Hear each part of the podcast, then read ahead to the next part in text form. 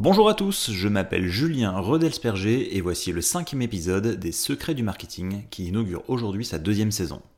Aujourd'hui, nous allons parler de nouveaux musées Instagramisés qui font le buzz, de transport en commun et de multimodalité, de la protection de vos données personnelles et de retail expérientiel. Les Secrets du Marketing, épisode 5, générique. La première étape, c'est l'étape donc de l'objectif. On ne construit pas une stratégie sans savoir pourquoi on la met.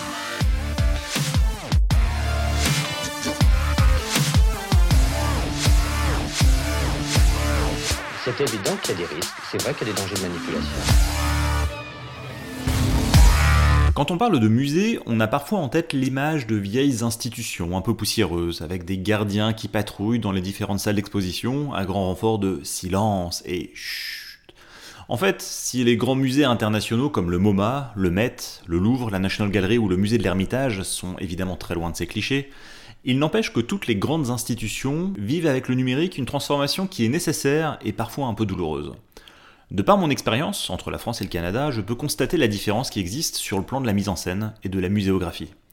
D'une certaine manière, on se rapproche un peu, toute proportion gardée, de la différence qui existe en matière d'éducation. D'un côté, la France garde une approche très académique, très élitiste, quand de l'autre, l'Amérique du Nord, États-Unis et Canada, mise avant tout sur l'expérience, l'ouverture et la confiance.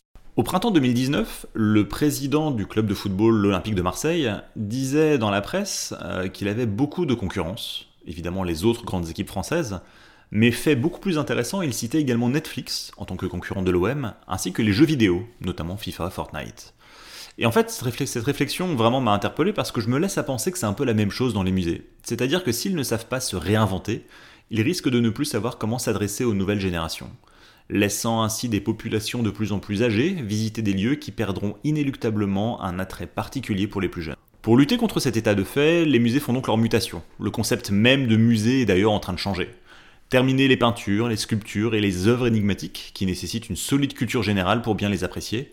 Je vous emmène aujourd'hui dans les musées 2.0 façon pop-up store hyper coloré. Ces nouveaux musées cartonnent aux États-Unis. En fait, ils prennent le meilleur du marketing et l'appliquent à leur fonctionnement. Ce sont des institutions très jeunes qui sont davantage tournées vers la profitabilité économique à court terme que vers l'excellence artistique, et ils se servent des réseaux sociaux pour toucher directement leur cible, à savoir principalement les adolescents et les jeunes adultes.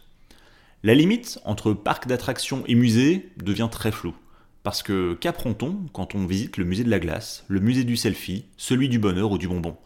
Et oui, ce n'est pas une blague. Alors oubliez un instant De Vinci, Rembrandt et Monet, et on va aller découvrir ensemble le Ice Cream Museum, qui est présent notamment à San Francisco et à New York.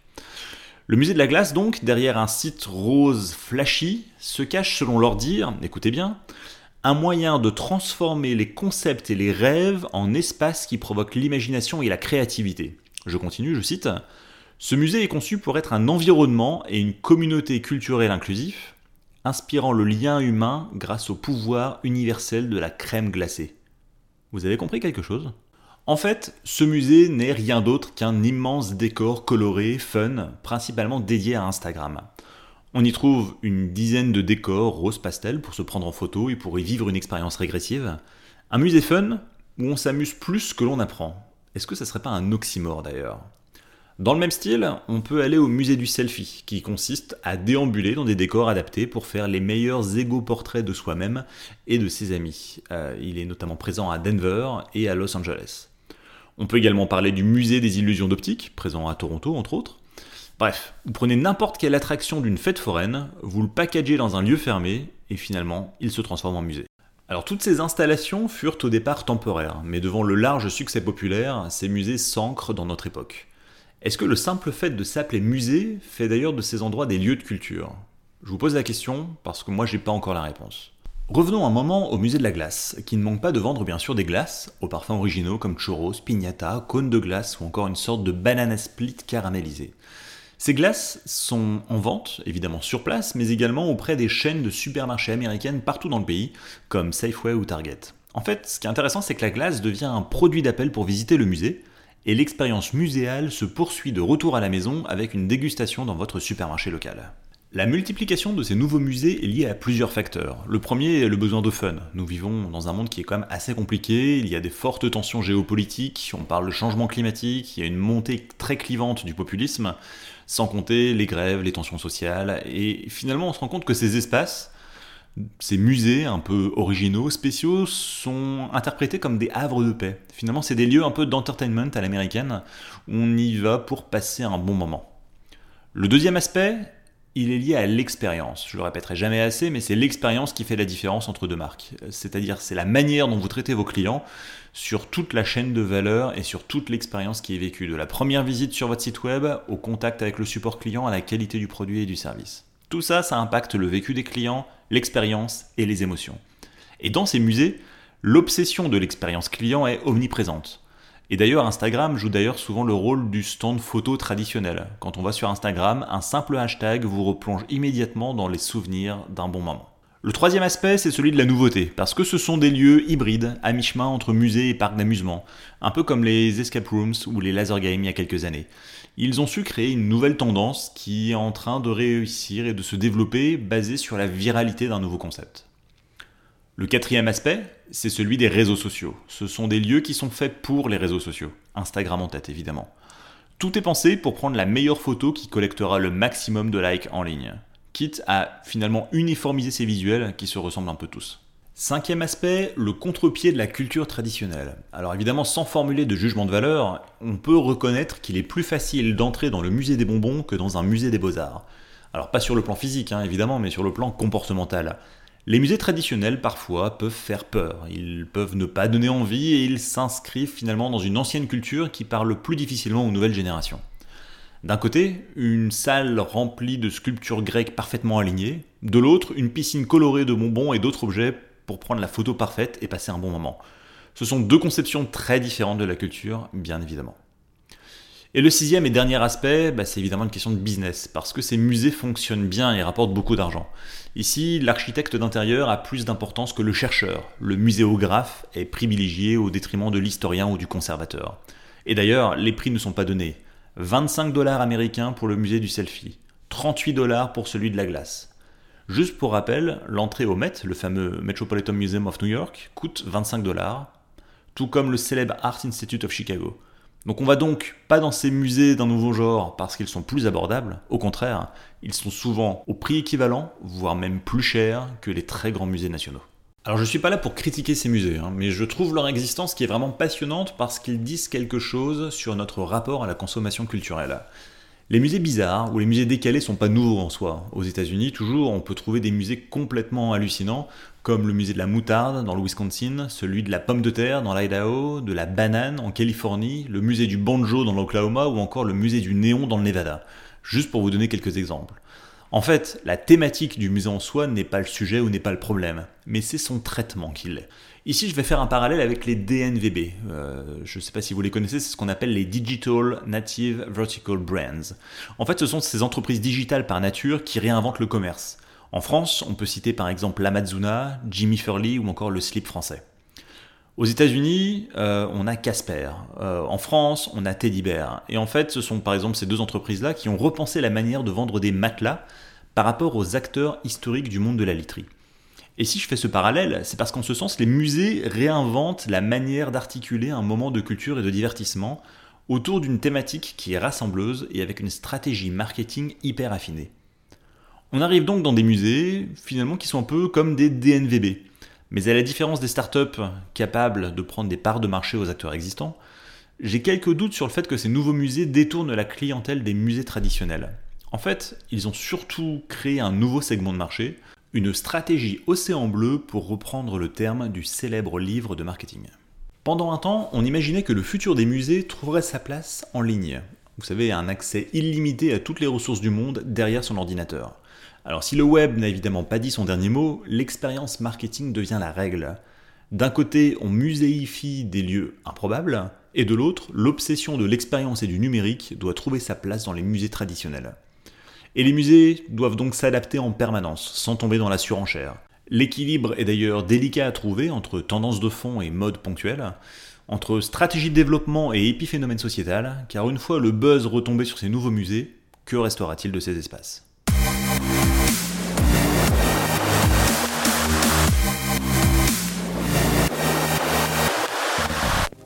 On ne présente plus Uber, c'est l'un des premiers transporteurs du monde qui a réussi l'exploit de ne posséder aucune voiture et de ne salarier aucun chauffeur. Alors Uber fait débat depuis longtemps. Hein. Depuis des années, les taxis se débattent face à cette concurrence, qu'ils jugent déloyale, et les marketeurs ont inventé un nouveau mot qui est repris à outrance par tous les consultants pour désigner ce changement radical de business model, l'uberisation. Alors certaines villes ont interdit à Uber d'exercer sur leur territoire. Euh, par exemple, on peut citer Londres où l'autorité des transports de la ville estimait à l'automne dernier que le groupe de VTC n'y était pas apte à détenir une licence en raison de défaillances qui mettaient en danger les passagers. Plutôt rassurant. Ailleurs, Uber a plus ou moins de liberté, selon les législations locales. À Ottawa, par exemple, la municipalité impose des vérifications et des documents spécifiques pour tous les chauffeurs. Mais au-delà de la question éthique ou économique, Uber, comme son concurrent Lyft et tous les autres VTC, a toujours défendu le fait que l'entreprise contribuait à améliorer la circulation. Plus de chauffeurs Uber sur les routes, c'est moins de voitures individuelles, moins de pollution, moins de circulation, moins de galères de parking, etc. Le problème, c'est qu'il n'y a rien de plus faux. En fait, ce qui devait résoudre tous les problèmes de congestion dans le monde a en fait contribué à les aggraver. Et les études tombent les unes après les autres. Uber a d'ailleurs fini par le reconnaître comme son concurrent Lyft. Mais l'entreprise n'a pas dit son dernier mot. En fait, Uber se voit aujourd'hui comme l'Amazon du transport. Alors je parle bien de l'entreprise de Jeff Bezos et non des légendaires femmes guerrières, évidemment. Récemment, Uber a ajouté une option pour intégrer les transports publics dans son application. Alors c'est une expérimentation qui a débuté à Denver aux États-Unis dans le Colorado et qui donne finalement une toute nouvelle vision pour Uber, ce qu'on appelle la multimodalité. Uber veut ainsi devenir le guichet unique du transport. Vous avez besoin d'un train de banlieue, d'un vélo, d'un bus, d'un métro, d'une voiture pour vous-même ou pour voyager en groupe. Une seule application regroupe toutes les informations. Mais le service va bien au-delà des informations d'horaire pour les transports en commun, puisque, puisque les habitants de Denver peuvent même acheter leur ticket de transport directement depuis l'application Uber. Toutes ces fonctionnalités ne sont pas encore accessibles à toutes les villes, mais la tendance est bien là.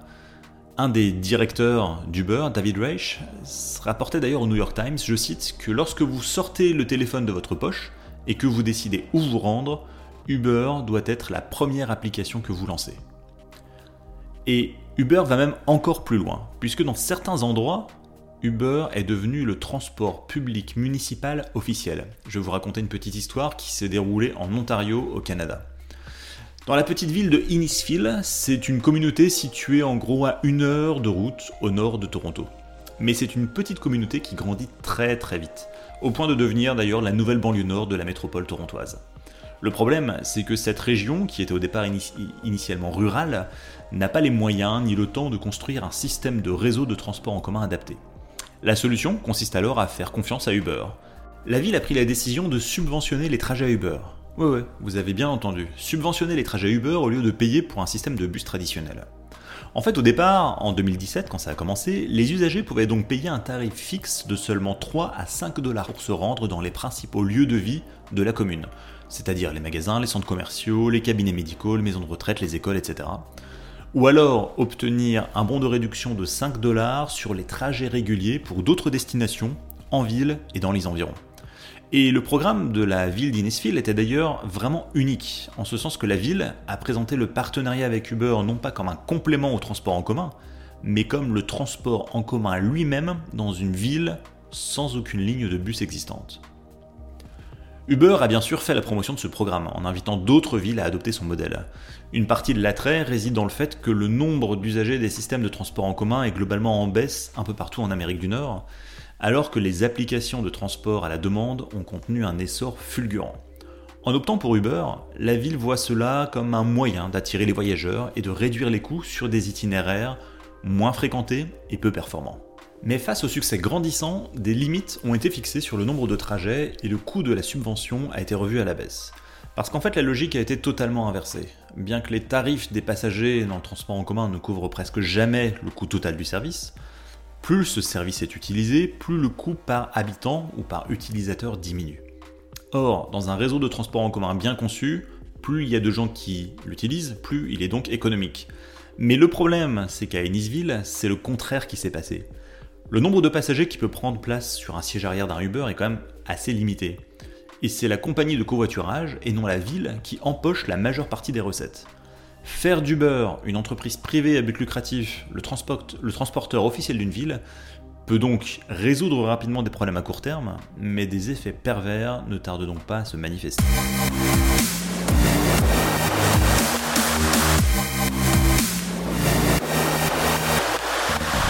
Est-ce que vous savez ce que les données personnelles que vous laissez en ligne disent de vous?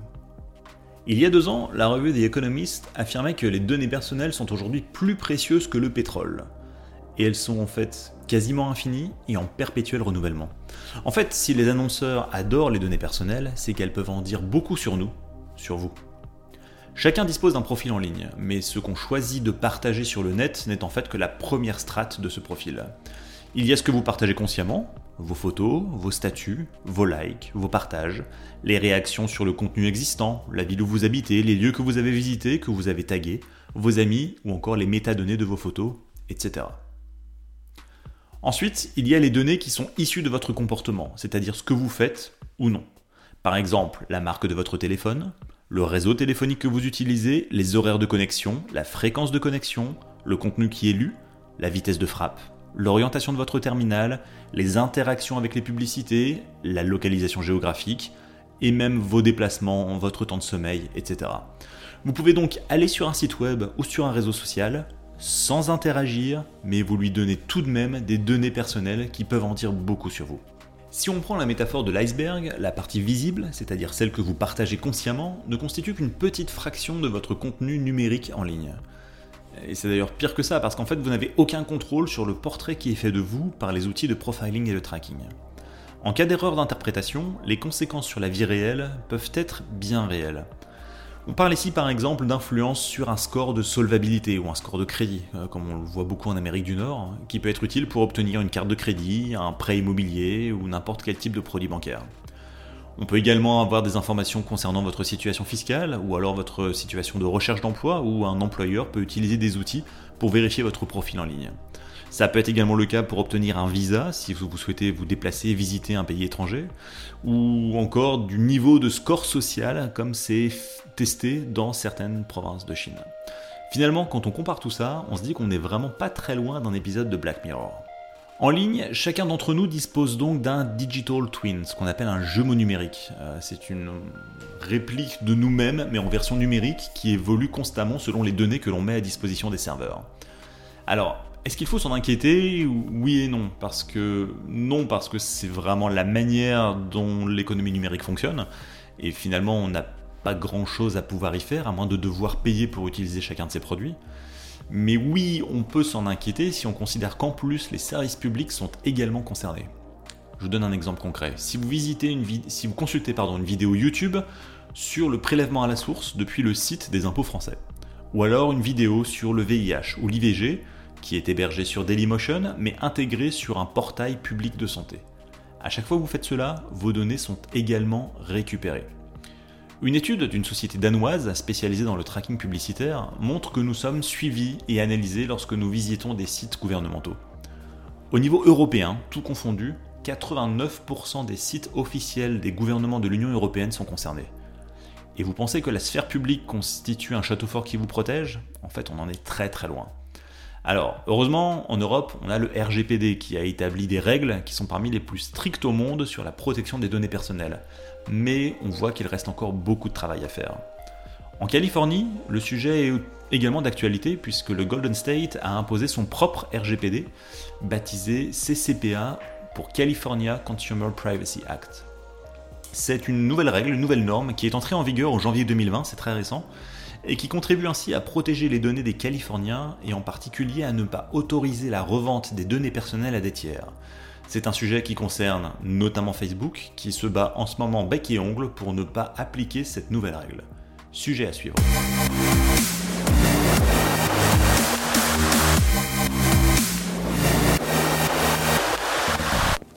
Dernier sujet pour aujourd'hui, on va parler de retail expérientiel. Alors comme vous le savez sans doute, les grands magasins souffrent d'une désaffection globale de leur public.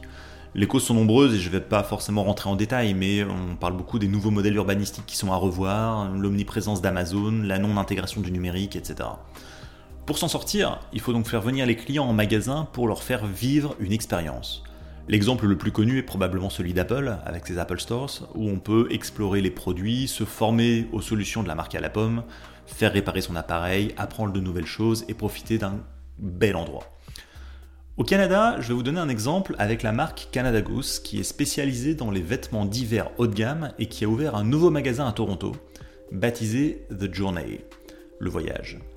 L'idée est de créer à l'intérieur du magasin une zone qui reconstitue les conditions du rigoureux climat hivernal canadien afin de tester un manteau Canada Goose en conditions réelles et de prouver donc que le prix, qui tourne souvent autour de 1000 dollars, est quand même bien justifié. En fait, ce magasin n'est pas comme les autres. Il est pensé pour être photogénique, évidemment Instagram n'est jamais très loin, et on y accède uniquement sur rendez-vous. Autre point important, il n'y a aucun stock de vêtements. On vient pas forcément pour acheter au départ, mais pour vivre une expérience et essayer. En clair, on ne peut pas repartir avec un manteau même si on souhaite l'acheter. L'expérience est hyper immersive. Vous entrez dans une pièce par une sorte de long couloir en forme de crevasse qui imite le bruit de la glace qui craque. À l'intérieur de la pièce, la température est de moins 12 degrés Celsius. Et tout autour de vous, vous avez des murs vidéo qui présentent des films originaux sur la nature et la vie dans le Grand Nord. Il y a même de la vraie neige qui tombe du ciel et qui recouvre le sol. En clair, vous êtes comme si vous étiez dehors en plein hiver au Canada. Si vous vous êtes laissé tenter par cette expérience et par la qualité du manteau, vous pouvez quand même acheter votre parka via des bornes numériques et ainsi recevoir votre commande le jour même ou le lendemain. Plutôt efficace en matière de marketing expérientiel. C'est un peu le même principe finalement, toute proportion gardée, que Decathlon, qui propose des espaces de sport pour tester les équipements sportifs dans ses magasins. Mais avec Canada ici, on franchit un cap en matière d'immersion et d'expérience avec une scénographie unique qui fait appel à nos sens. On ne fait pas que vivre quelque chose, on le ressent vraiment. La question est donc de savoir, pour vous, dans le futur, quelles expériences inédites pourriez-vous proposer ou vivre pour faire venir ou revenir vos clients en magasin et ainsi booster vos ventes?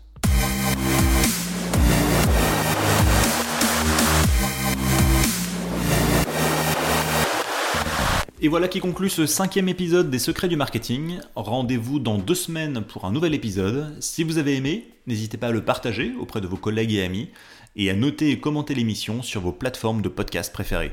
À bientôt